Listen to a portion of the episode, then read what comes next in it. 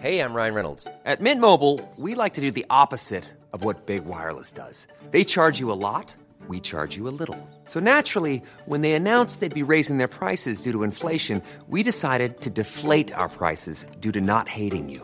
That's right. We're cutting the price of Mint Unlimited from $30 a month to just $15 a month. Give it a try at mintmobile.com slash switch. $45 upfront for three months plus taxes and fees. Promo rate for new customers for limited time. Unlimited more than 40 gigabytes per month. Slows. Full terms at mintmobile.com. Ravi de vous retrouver sur euh, notre antenne pour la toute dernière édition 90 minutes info de la semaine. Dans un instant, je vous présente les thèmes dont nous allons débattre et nos invités, bien évidemment. Juste après, le journal, Mickaël Dorian. Bonjour Mickaël. Bonjour Nelly, bonjour à tous. Et à la une de l'actualité, Elisabeth Borne appelle à ne pas brusquer les choses avec les syndicats et assure que le pays a besoin d'apaisement. La Première ministre est en visite dans l'Aveyron aujourd'hui aux côtés des soignants en compagnie du ministre de la Santé François Braun. Cet après-midi, elle a été accueillie et huée devant l'hôpital de Rodez par près de 200 manifestants. Dernier jour de visite en Chine pour Emmanuel Macron. Le chef de l'État euh, a dîné tout à l'heure avec son homologue chinois. Euh, plus tôt dans la journée, il a pris la parole devant des étudiants de l'université de Canton, l'une des plus prestigieuses universités du pays. Je vous propose de l'écouter. Et au fond, peut-être euh, serais-je aujourd'hui un jeune chinois, je serais inquiet. Pas inquiet pour mon pays, parce que vous avez un pays fort, un modèle de développement formidable, mais inquiet de la montée des tensions. Et je crois que euh, si, j'étais un jeune Européen, ce que je ne suis malheureusement plus, je le serais tout autant.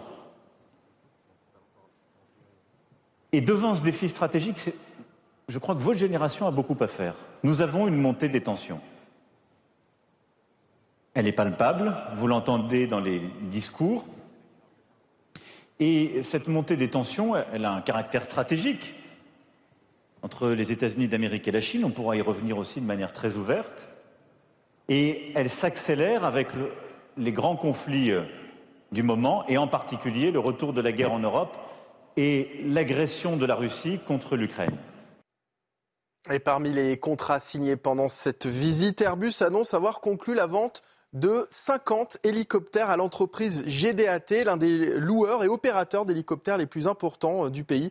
Le constructeur aéronautique va également pouvoir doubler sa capacité de production en Chine grâce à une deuxième ligne d'assemblage sur son site de Tianjin près de Pékin. Dans le reste de l'actualité, le blocage est levé à la raffinerie Total Énergie de Lamette, près de Marseille. Les expéditions de carburant vont donc pouvoir reprendre, a indiqué une source syndicale qui précise que cette décision ne remettait pas en cause la, la motivation des salariés face à un gouvernement, je cite, jusqu'au boutiste et radical. La CFDT a également indiqué la suspension de son mouvement de grève à la raffinerie de Donge en Loire-Atlantique.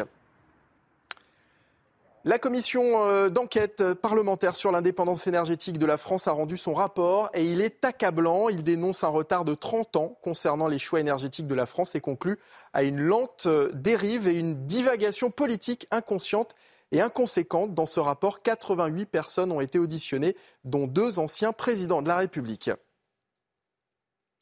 Dans l'actualité également, quatre écoles et une crèche de Maison Alfort sont fermées aujourd'hui en raison d'une fuite d'ammoniac.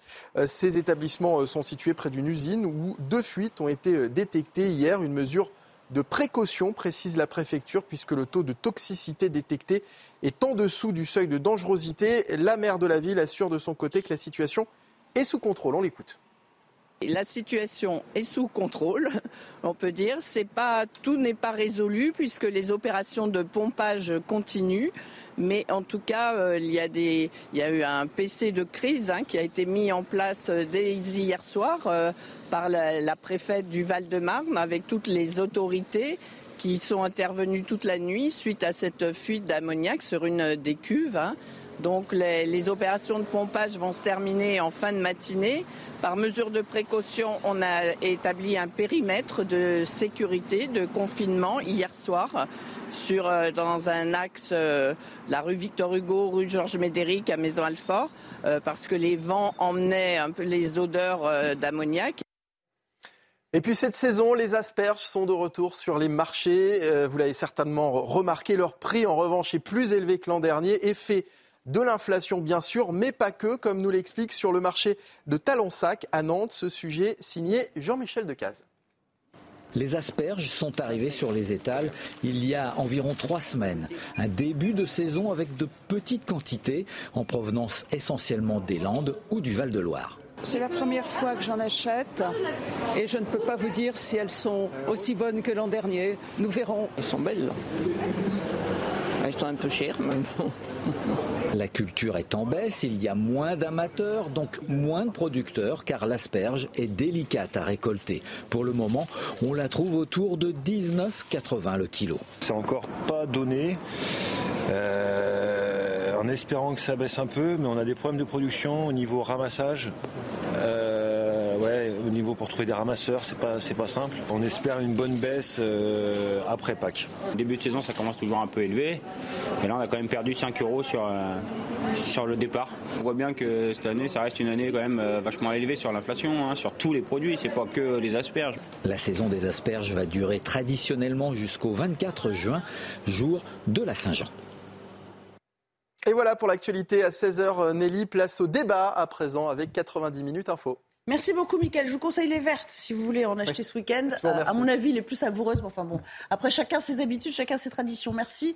Excellent euh, week-end à vous. On se retrouve lundi pour euh, l'info. Et je vais vous présenter mes invités sans plus tarder pour 90 euh, minutes info cet après-midi. Bonjour Jean-Michel Fauvergue. Bonjour Nelly. Merci d'être là. On va évidemment commenter l'actualité de cette onzième mobilisation contre la réforme des retraites.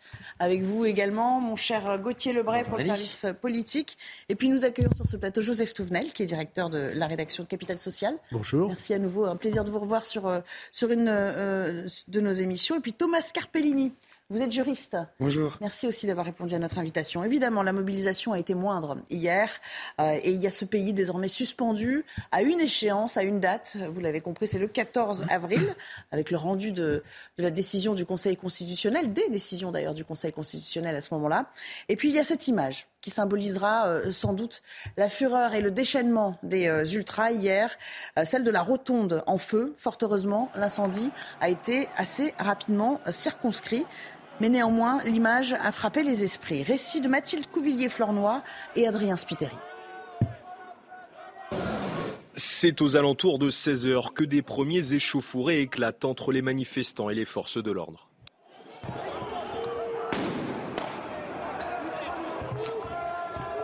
Devant la rotonde, brasserie parisienne emblématique, des éléments radicaux jettent des projectiles sur les forces de l'ordre, repliées devant l'entrée du restaurant. Entre les pavés, les bouteilles et les pétards, c'est finalement un fumigène lancé sur l'auvent de la brasserie qui déclenche un incendie. La toile rouge de l'établissement s'embrase en quelques minutes, laissant apparaître un trou béant. Le personnel du restaurant tente alors d'éteindre les flammes coûte que coûte, avec des seaux à champagne remplis d'eau. Les pompiers interviennent ensuite rapidement et mettent fin à l'incendie. Plus tard dans la soirée, les riverains constatent les dégâts. On a le droit de manifester, qu'on a le droit d'être contre euh, cette réforme, ce qui est mon cas, mais que casser et briser, euh, ce n'est pas acceptable. Je trouve que c'est dommage qu'il y ait des, personnes qui cassent, euh, qui profitent des manifestations pour casser. La rotonde n'a pas été visée par hasard. En 2017, c'est là-bas qu'Emmanuel Macron avait fêté son arrivée en tête le soir du premier tour de l'élection présidentielle. Alors le bilan à l'arrivée, 111 personnes interpellées, 154 euh, policiers et gendarmes euh, blessés, ça n'est pas rien parce que certains euh, le sont gravement. Et si on s'en tient à la suite de ces interpellations, les fameuses 111 personnes, il y en a 58 aujourd'hui qui se trouvent en garde à vue dont trois mineurs. Jean-Michel Fauvert, c'est quand même votre, votre domaine d'expertise, ça bat quelque peu en brèche l'idée que les policiers sont les méchants, violents, qui s'en prennent aux autres. Là, c'est eux qui ont été blessés pour le coup hier. Euh, peut-être précisément à cause de cette extrême retenue dont ils sont obligés de faire preuve euh, aujourd'hui? Mais dans toutes les manifestations, euh, vous avez des blessés dans les forces de l'ordre, à la fois policiers et gendarmes. Pourquoi? Parce que la, la, manière dont ils sont agressés est dissymétrique par rapport aux moyens qu'ils utilisent pour repousser la foule. Ils sont agressés par des pavés, ils sont agressés par des cocktails Molotov, et les cocktails Molotov, c'est fait pour tuer. On a vu euh, donc cette, cette rotonde, le, store de la rotonde qui prend feu. Euh, ça, ça peut arriver, et c'est déjà arrivé à des, forces de l'ordre. Et donc, évidemment, évidemment, ils répliquent de la manière, euh, en, les laissant à distance, c'est-à-dire en, en, grenadant, etc., etc. Et donc, effectivement, il y a de plus en plus de, de, policiers qui sont, de policiers gendarmes qui sont blessés.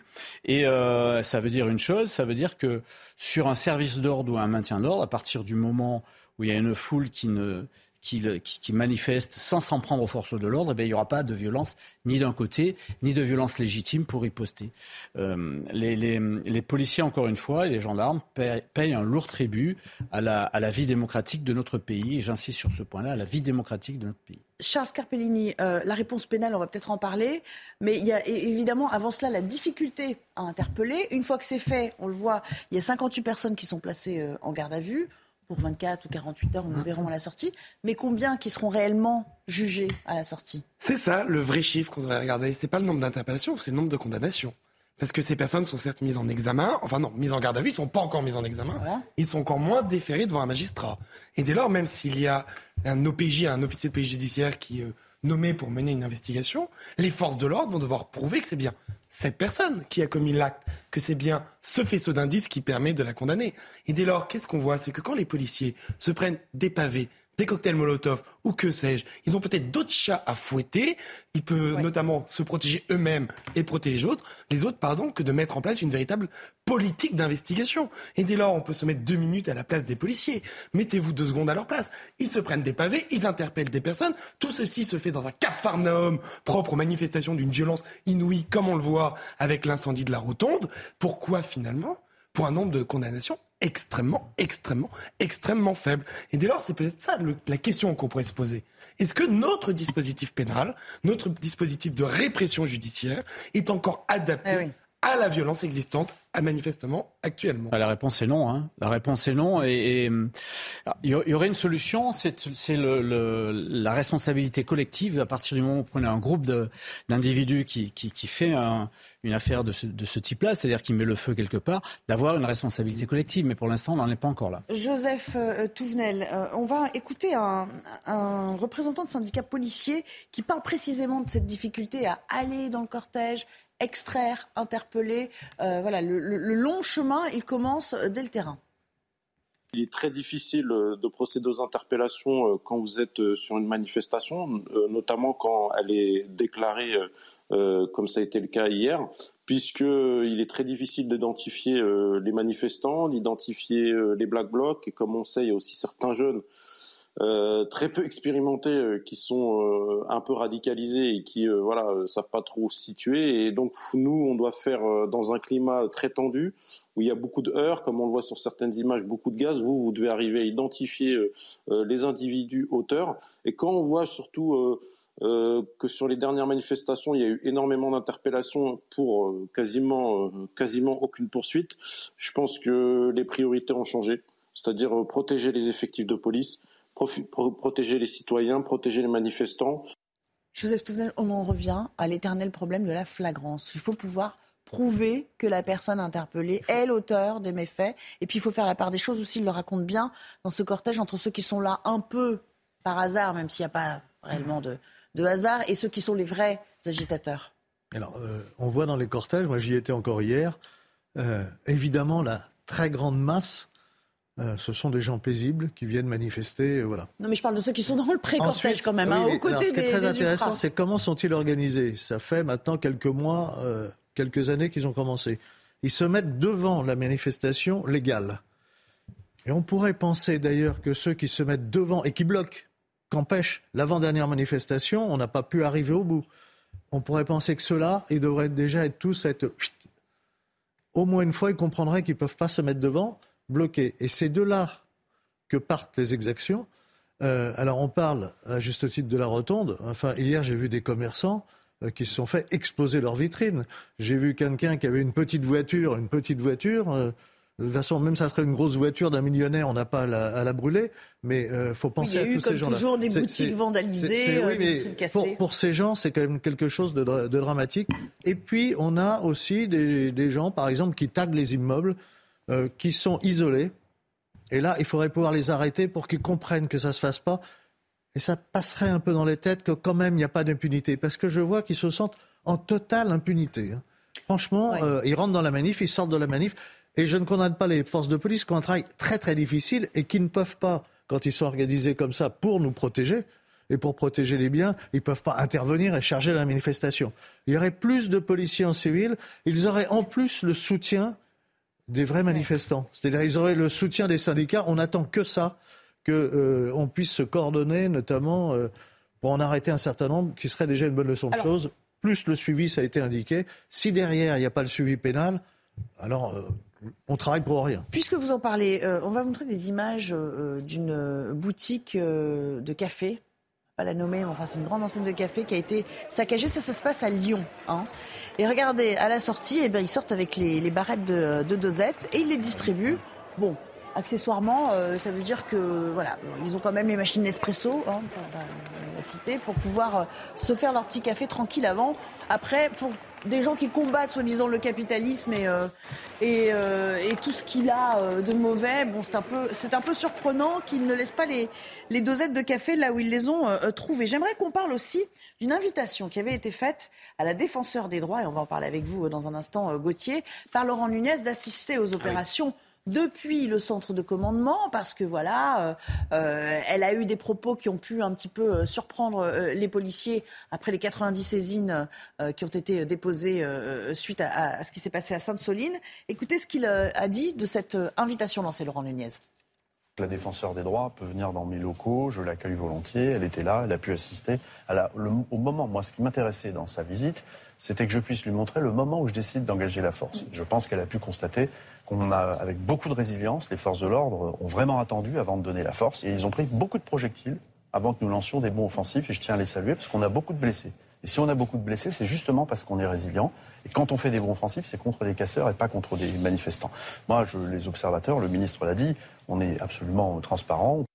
Il y avait un petit doute quand même, hein, et c'était plutôt habile de lancer cette invitation parce que elle, elle, est dans son rôle aussi, mais elle est allée un petit peu loin dans la proportionnalité de la réponse oui, euh, policière. Les, les BRAVEM, hein, les brigades de, répression de l'action violente motorisée. Et donc, effectivement, euh, Laurent Nunez lui a ouvert euh, la porte de la tour de contrôle, là où il décide de, de, lancer la force ou non.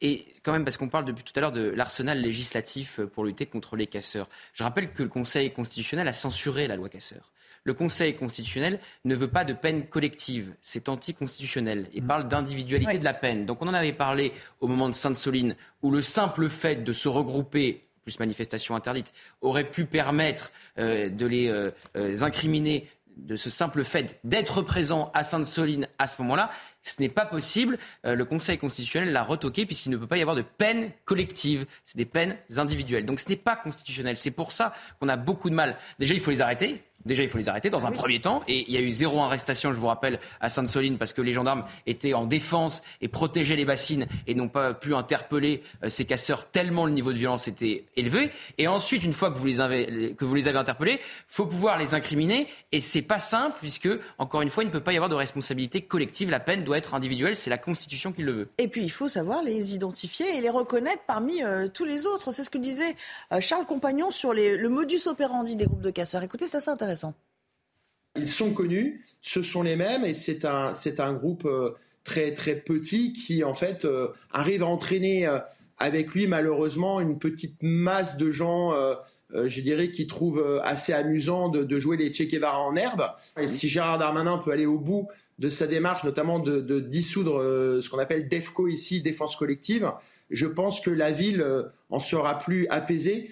Et Nathalie Appéré, la maire de Rennes, au lieu d'appeler à la retrait euh, de, la, de la réforme, euh, elle ferait mieux d'appeler euh, à la dissolution de ces, ces groupes qui viennent terroriser le centre-ville de Rennes, tout simplement. Hein. Thomas Carpellini, voilà la difficulté de faire la part des choses, parce qu'en fait, il y a les têtes pensantes, les agitateurs, les, les vrais radicalisés, et puis il y a ceux qui, par un effet d'opportunisme, ça ne les disculpe pas pour autant, mais voilà, profitent de cette séquence, sont un peu galvanisés. Et après, à la sortie, ça donne peut-être pas les mêmes peines non plus. Exactement. Mais pour rebondir précisément sur ce que disait Gauthier Lebret, si on regarde d'autres pays, comment ça se passe? Royaume-Uni, Allemagne, qu'on peut pas qualifier d'état policier. Hein. Ce principe de peine non uniformisée dans le cas de manifestation, c'est le cas. Vous êtes pris dans un groupe, tout le monde va devant un juge, avec des, une individualisation, mais il n'y a pas ce débat. Dans d'autres pays, Espagne, Italie, qu'on ne peut pas non plus qualifier d'état policier, ah à partir du moment où, dans le cadre d'une manifestation illégale, une force de l'ordre vous interpelle, sa parole est automatiquement validée stricto sensu. Il n'y a pas de débat. Aux États-Unis, pareillement, c'est pas un État policier. J'en parlais avec un ami américain. On oublie, mais au Capitole, ce qu'on a vu, c'est pas la police qui a intervenu, c'est les militaires. Donc là, on envoie encore des policiers. Dans d'autres pays européens, dans ce cadre de manifestation, c'est ce qu'on appelle la garde nationale. Donc je pense qu'il est peut-être temps que collectivement, on s'interroge sur est-ce qu'on peut enfin franchir le Rubicon et prendre des vraies mesures pour interpeller, sanctionner, emprisonner ces blessés. Vous comprenez le raisonnement? Vous êtes d'accord? Il faut aller jusque-là? Ah, Je suis tout à fait d'accord avec Thomas, bien évidemment. C'est- C'est c'est pour ça que je le disais tout à l'heure. Euh, en fait, en réalité, l'individualisation de la peine, c'est pas, un- un- c'est pas inscrit dans la Constitution. C'est c'est une, c'est une jurisprudence du Conseil d'État. Et aujourd'hui, le Conseil d'État fait des jurisprudences et, au fur et à mesure, s'appuie sur ces jurisprudences pour euh, de- donner des principes de constitution. En réalité, c'est c'est pas ça du tout. On peut revenir parfaitement là-dessus. Ça, c'est une première chose. Ensuite, euh, je vous signale qu'il y, a, il y a des moyens qui sont expérimentés aussi pour euh, marquer, euh, et faire du marquage ADN à distance euh, de, de- de- de manifestants qui n'ont pas été pris en compte pour l'instant par la magistrature. Donc on a des, on, a, on, on se met des boulets de partout. Ça mettre du temps. On, on- on se met des, des boulets de partout pour, pour, pour, euh, pour cette répression-là, alors que les choses pourraient être beaucoup plus simples si elles avaient été, euh, si elles avaient été mises en ordre. Enfin, des- enfin le, le, le- le- sur la loi anti-casseurs, l'article 1 qui a été censuré par le, par le, euh, le Conseil constitutionnel, c'est pas sur la base de l'individualisation, mais peu importe. À un certain moment où euh, l'UDI, dans sa niche, deux ans après, a voulu reprendre en ce- en ce- cette, euh, cette interdiction de manifester, il a voulu la reprendre et, euh, et- et- et ce jour-là, nous, à la majorité, nous ne l'avons pas voté. Nous avons, nous avons une consigne de ne pas voter parce que c'est l'UDI qui présentait ça. Et ça, euh, c'est un peu technique quand même. C'est quand même abracadabrant. d'accord. Juste un Oui. mot sur euh, la technologie au service maintenant des enquêtes. Ça peut changer euh, la donne, notamment ces, ces identifications ADN avec. euh, Ça avec serait, des- ça serait une, effectivement une bonne chose pour cibles. éviter le problème de la peine collective, parce que si j'arrête les gens, moi je suis d'accord pour arrêter, mais ensuite la sanction, dans les gens arrêtés, il y aura forcément de parfaits innocents. Et là, il, il est absolument anormal que le bâton puisse tomber sur le parfait innocent dans la mesure où c'est les délinquants qui se mêlent aux innocents. C'est un système de responsabilité Allez, faut collective, pas de peine. hein. Oui, oui, mais la responsabilité, par exemple, dans les manifestations là, ceux qui sont devant, là, on devrait, on devrait les prendre. Ils n'ont pas à être là. La manifestation, il y a des organisations qui la déclarent, qui prennent la responsabilité, d'ailleurs, d'un certain nombre de choses. euh, et il ne faut pas les sanctionner eux. Allez, on va s'interrompre quelques secondes, euh, marquer une petite euh, euh, pause pub, et puis on reviendra pour parler notamment de- d'Elisabeth Borne, tiens, qui s'est longuement exprimée, qui se démarque quelque peu de- d'Emmanuel Macron et qui veut jouer, elle, au contraire, la carte de, de l'apaisement. Dégagement politique de Gauthier Lebray à suivre à tout à l'heure. 90 minutes info, le débat reprend juste après. Un rappel des titres avec Somaya Labidi cet après-midi. Bonjour Somaya.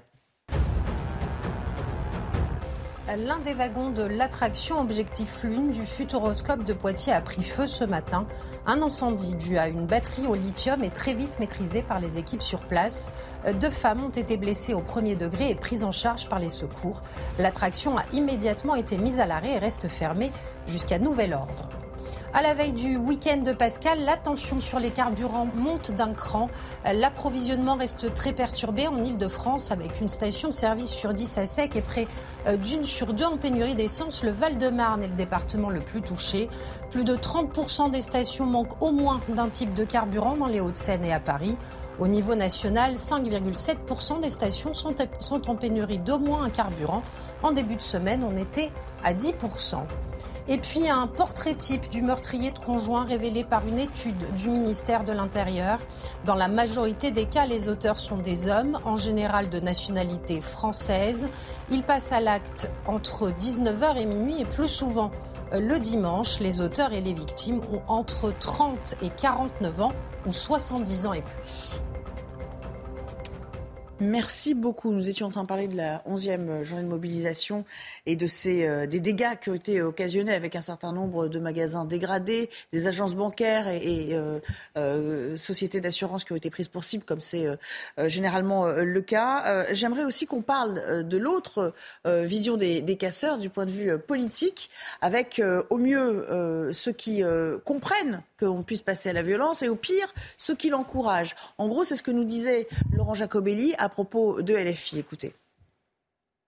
Il faut arrêter ce mouvement. Et en plus, ils sont excités par euh, des députés, notamment la France insoumise, qui finalement presque, presque ouvertement oui. euh, légitiment leur action. Et donc il faut que tout le monde reprenne un peu ses esprits, que le ministre de l'Intérieur fasse son travail en amont, qu'il les empêche de venir, que le ministre de la Justice demande à la justice d'être sévère et euh, très ferme envers ces violents, et que l'ensemble de la représentation nationale redevienne démocrate. Et je pense là à l'ultra-gauche, dont on peut se demander d'ailleurs si euh, ces Black Blocs ne sont pas le, le bras armé, tout simplement.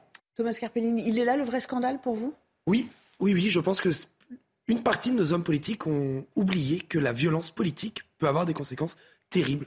Moi, je n'arrive pas à ne pas faire le parallèle entre ce que nous sommes en train de vivre et les années de plomb en Italie. Quand une frange ultra radicale, ce qu'on aurait appelé aujourd'hui des black blocs, ont sont quand même terminés à assassiner un président de parti politique. De mémoire, c'était la démocratie chrétienne. Donc oui, évidemment, il y a une responsabilité d'homme politique. Que ça va de ne pas mettre sa tête sur un ballon de foot où il y a la tête d'un ministre. Ça va ne pas faire des déclarations disant que la police tue. Ça va ne, ne condamnant pas les violences, que ce soit sur les policiers, sur les parlementaires, sur leur permanence. Il y a tout ce package, tout ce continuum que les politiques d'une partie de la gauche, pas toute la gauche, mais d'une partie de la gauche, qui finalement se retrouve comme dans la Reine Margot, dans cette pièce de théâtre où on vient les voir en disant le château brûle et qu'on leur répond mais vous êtes belle Hermine. Tout le monde s'en moque de ça. Ce qu'on veut c'est une classe politique unie qui prenne conscience des responsabilités et que leurs mots ont un sens. Quand un Jean-Luc Mélenchon, quand une Raquel Garrido, quand une Mathilde Panot, qui sont des voix fortes et des esprits forts, qui ont un véritable poids dans le débat politique, qui décident à dessein de ne pas condamner de A jusqu'à Z ces violences multiples et polyformes, ils ont une responsabilité.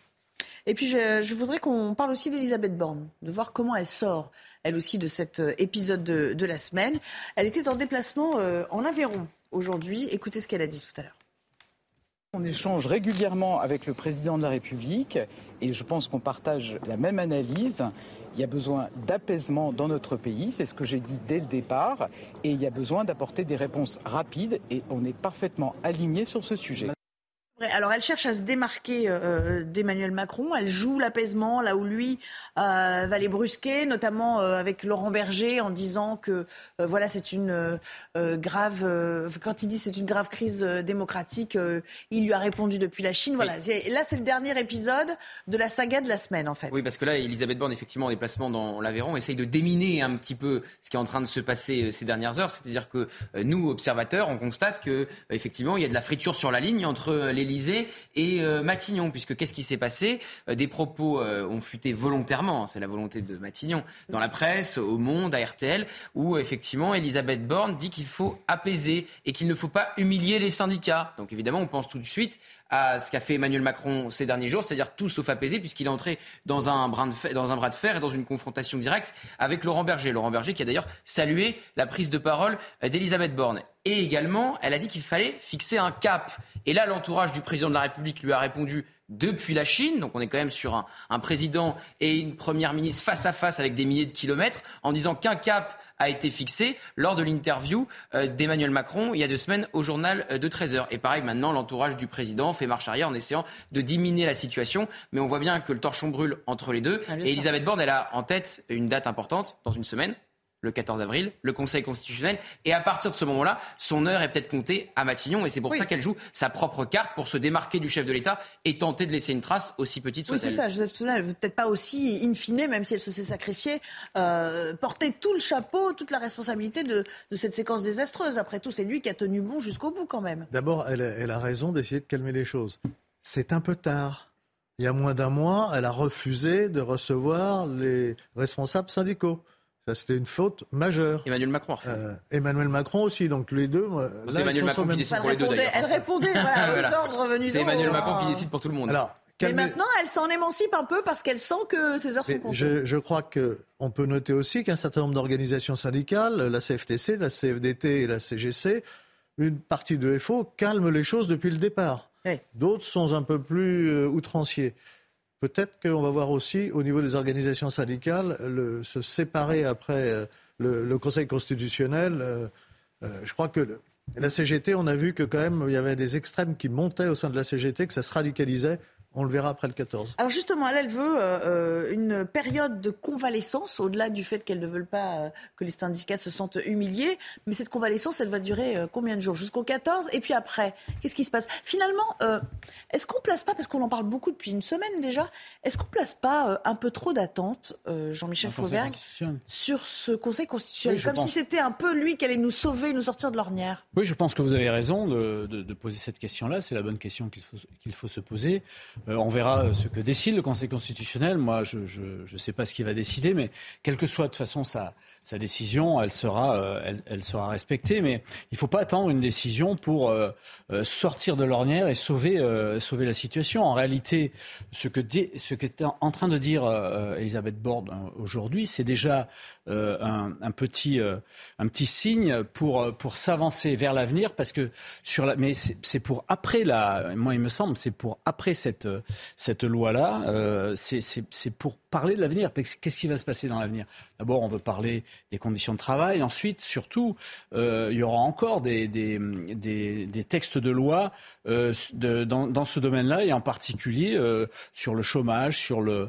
mais est-ce qu'on peut même encore se parler tout court après ça Mais je pense, je pense que c'est ce qui est en train de se jouer là, et c'est ce qui est en train de déminer la première ministre, même si effectivement, et vous aviez raison de le dire, elle, elle, elle, elle pense aussi euh, à son propre avenir.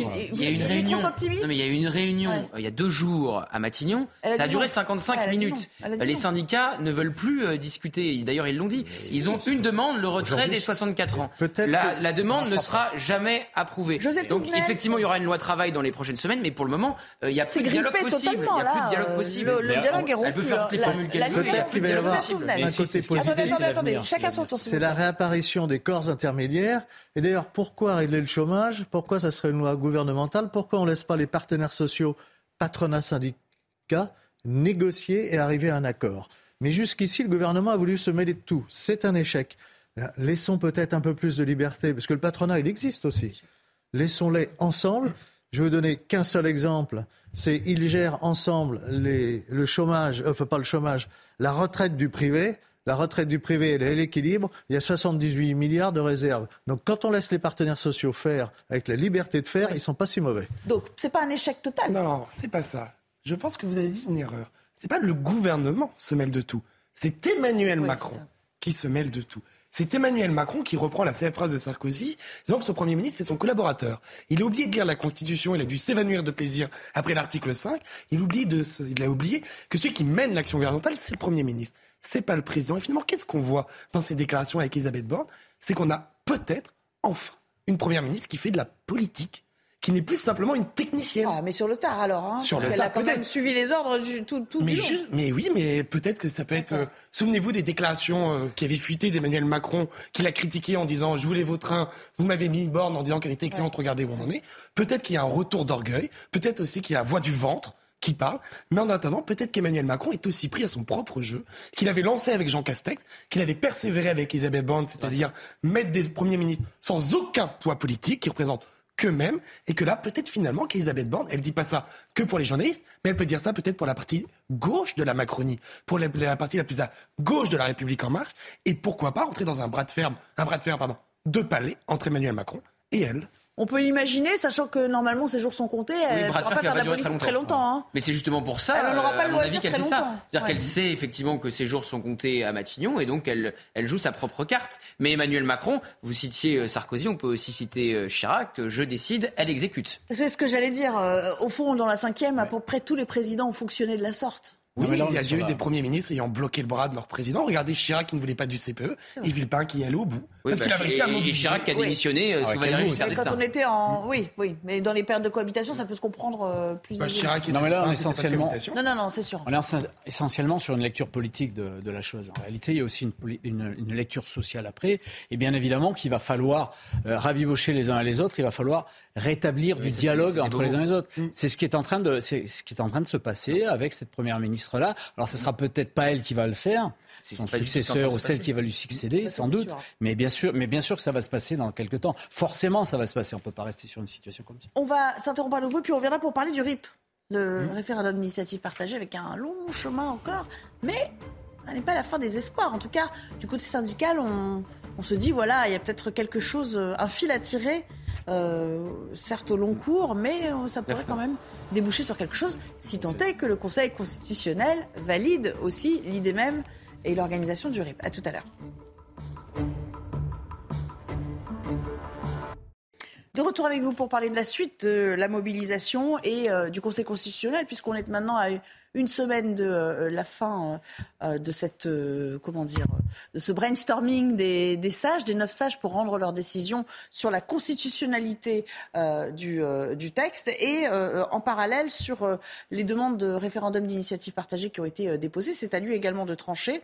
Et c'est là que débute peut-être une autre séquence syndicale, Gauthier euh, Lebret, puisque euh, derrière, il y aura euh, sans doute une campagne au long cours pour recueillir un certain nombre de signatures. Donc il faut déjà que le Conseil constitutionnel vous disiez, voilà, valide la demande de référendum d'initiative partagée, puisqu'effectivement il y a plus de 180 élus qui ont signé cette demande, et il faut ensuite 10% du corps électoral, donc ce qui représente 4,8 millions de Français prêts à signer cette demande de, de pas référendum. impossible en soi. Et ils auront 9 mois pour trouver ces quasiment 5 millions de signatures. Et ensuite, effectivement, euh, le président décidera, s'il y a 5 millions de signatures, s'il retourne devant euh, l'Assemblée ou s'il déclenche le référendum. Donc en plus, ça repasse par le bureau du président de la République. Donc on n'y est vraiment pas à ce euh, référendum.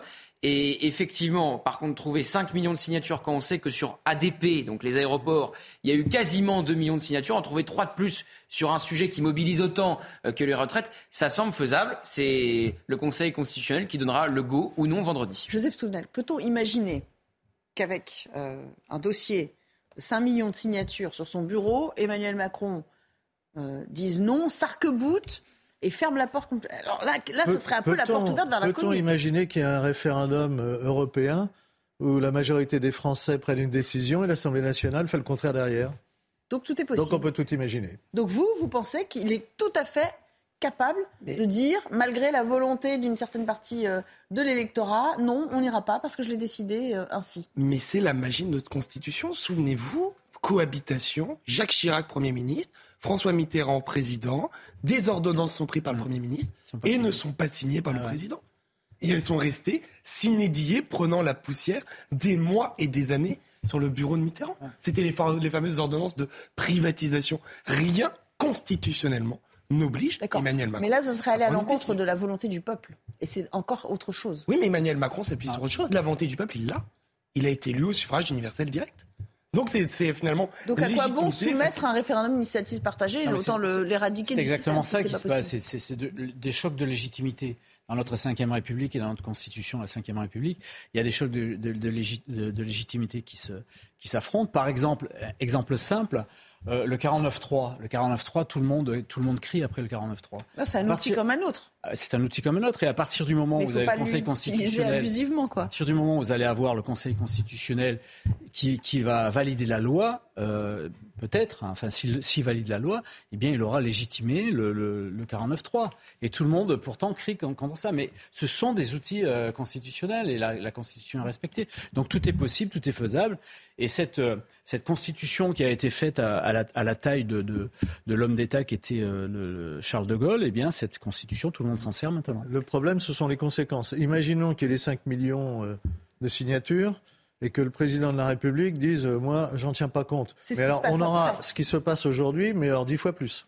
C'est ça. Ouais. C'est la rue qui. Non, dix fois plus, Pas non. forcément. Pas La, forcément. la rue se, se soulèverait pas comme un seul homme pour dire euh, pense que le- on nous entend pas. La moyenne de mobilisation qu'on a eue, c'est le maximum de ce que peuvent faire les syndicats. Ils n'ont pas pu faire plus. C'est pas la. euh, Oui, mais regardez l'opinion publique. Bah, euh, Le- Je L'opinion crois pas que ce soit ça qu'ils vous disent. Non, non. Ils vous le prendraient comme une dit. provocation Le- supplémentaire. Bien sûr, et le dix fois plus, le dix fois plus, c'est dans les urnes, et le dix fois plus, c'est le dégoût de la politique, et ça, c'est très grave.